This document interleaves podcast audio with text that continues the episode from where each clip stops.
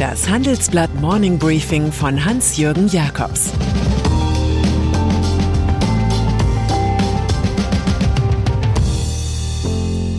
Guten Morgen allerseits. Heute ist Montag, der 21. Juni, und das sind unsere Themen. Die heile Welt der Union. Krupp lüftet sein Geheimnis.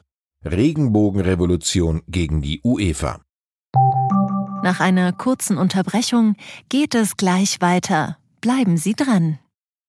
Sie leben Fairness, Kultur und Werte? Zeigen Sie Ihr Engagement als Arbeitgeber und werden Sie Teil der Fair Company Initiative. Mit der Fair Company Initiative zeichnet das Handelsblatt Unternehmen aus, die insbesondere Berufseinsteigern und Young Professionals ein faires, attraktives Arbeitsumfeld bieten. Zu den entscheidenden Werten gehören unter anderem das Engagement für Mitarbeitende, Diversity und Chancengleichheit, Nachhaltigkeit und gesellschaftliche Verantwortung. Erfahren Sie jetzt mehr unter faircompany.de.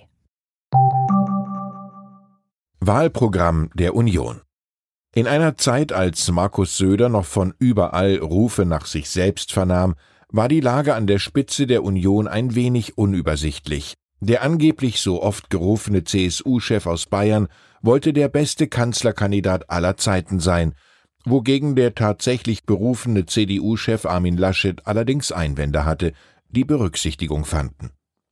Heute, Monate später, präsentieren die beiden in schönster Eintracht das gemeinsame Wahlprogramm. Es lebt von Attacken gegen die anderen und von eigenen Versprechungen, wobei der mutmaßliche künftige Kanzler Laschet Wortschöpfungen liebt, in denen der Begriff Modernisierung in allen Varianten vorkommt. Nach nur zwei Stunden endete gestern die Klausur der Präsidien von CDU und CSU. Mit seiner Idee einer erweiterten Mütterrente war Söder nicht durchgedrungen, aber das tat der Schmuselaune keinen Abbruch. Söder textete, als sei es ein Stück von Rosamunde Pilcher. Armin, das darf ich sagen, dass die Welt zwischen uns heil ist.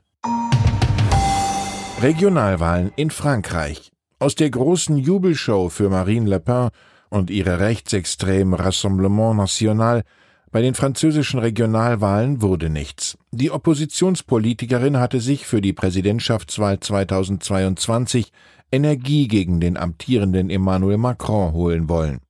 Doch ihre Partei landete bei sehr niedriger Wahlbeteiligung mit nur etwa 19 Prozent auf Platz zwei.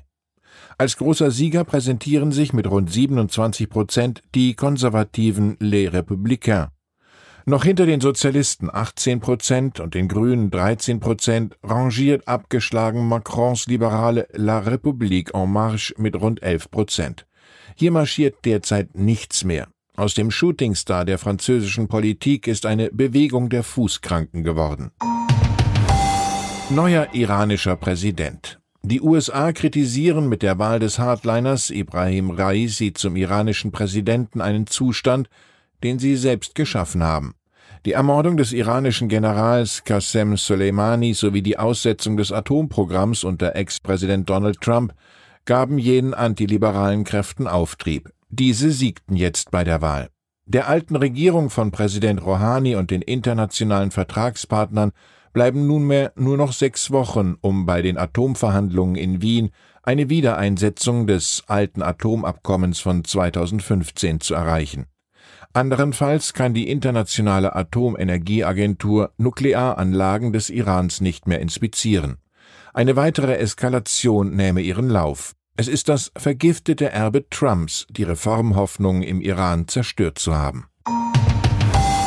Krupp Stiftung. Seit mehr als 50 Jahren existiert die Krupp Stiftung, die inzwischen über 21 Prozent an ThyssenKrupp gebietet. Die Satzung war bisher so geheim wie das Netzwerk des legendären Generalbevollmächtigten Berthold Beitz 1913 bis 2013.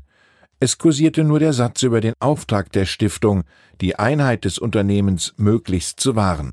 Am heutigen Montag macht Stiftungschefin Ursula Gata, die noch von Beid selig eingesetzt wurde, die Satzung im Rahmen eines Forschungsprojekts öffentlich.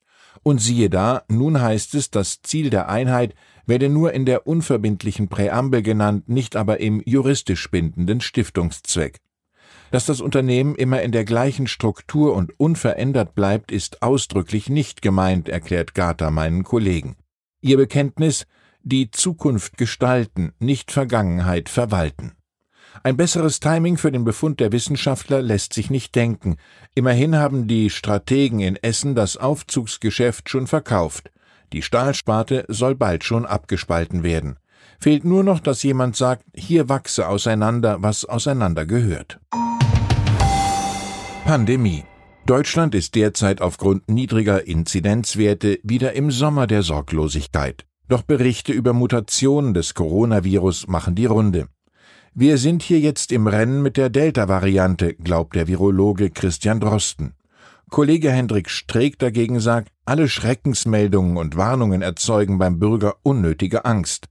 Man wisse, dass Impfstoffe und Hygienemaßnahmen gegen Delta genauso helfen wie gegen die Urform des Virus. Noch immer aber sei die Politik zu reaktiv, sagt Streeck. Man müsse jetzt in einem Pandemierat Antworten auf mögliche Eventualitäten im Herbst und im Winter finden, so der Virologe. Für ihn spricht, dass er zuletzt mit seinen optimistischen Prognosen recht behalten hat. Innenstädte. Mit dem, was wir spätestens nach der Bundestagswahl brauchen, beschäftigt sich Josef St. Johansa im Handelsblatt Gastkommentar.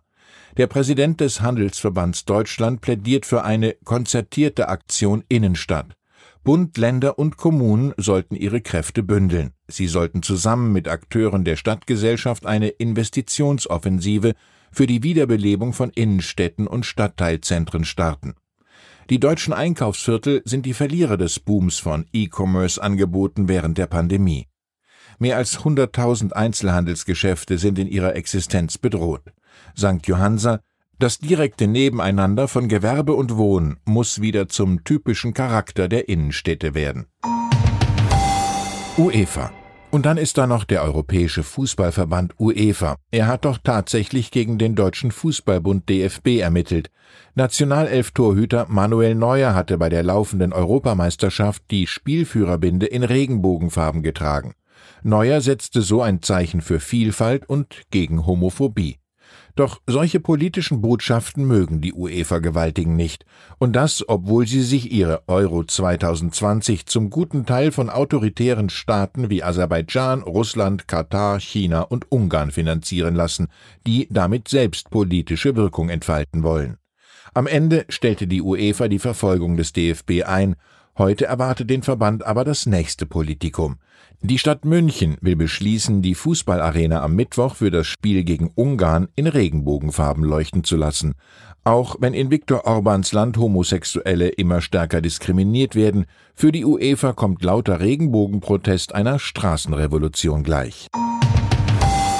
Meine Vertretung. Morgen übernimmt mein Kollege Christian Rickens dankenswerterweise den Wegdienst. Der Textchef des Handelsblatts wird an dieser Stelle künftig immer dann zu hören sein, wenn ich verhindert oder im Urlaub bin. Ich wünsche Ihnen einen angenehmen Start in die Woche. Es grüßt Sie herzlich Ihr Hans-Jürgen Jakobs. Das war das Handelsblatt Morning Briefing von Hans-Jürgen Jakobs, gesprochen von Peter Hofmann. Die Welt steht vor gewaltigen Herausforderungen. Zum einen die Energiewende voranzutreiben und gleichzeitig den Klimawandel einzudämmen. Und auch der Energieträger Wasserstoff gewinnt weltweit immer mehr an Bedeutung. Doch wie geht es weiter? Erfahren Sie mehr auf dem Handelsblatt Wasserstoffgipfel 2024 am 12. und 13. Juni in Essen. Infos unter handelsblatt-wasserstoffgipfel.de. Mit dem Vorteilscode Wasserstoff 2024 erhalten Sie einen Rabatt von 15% auf die Tickets.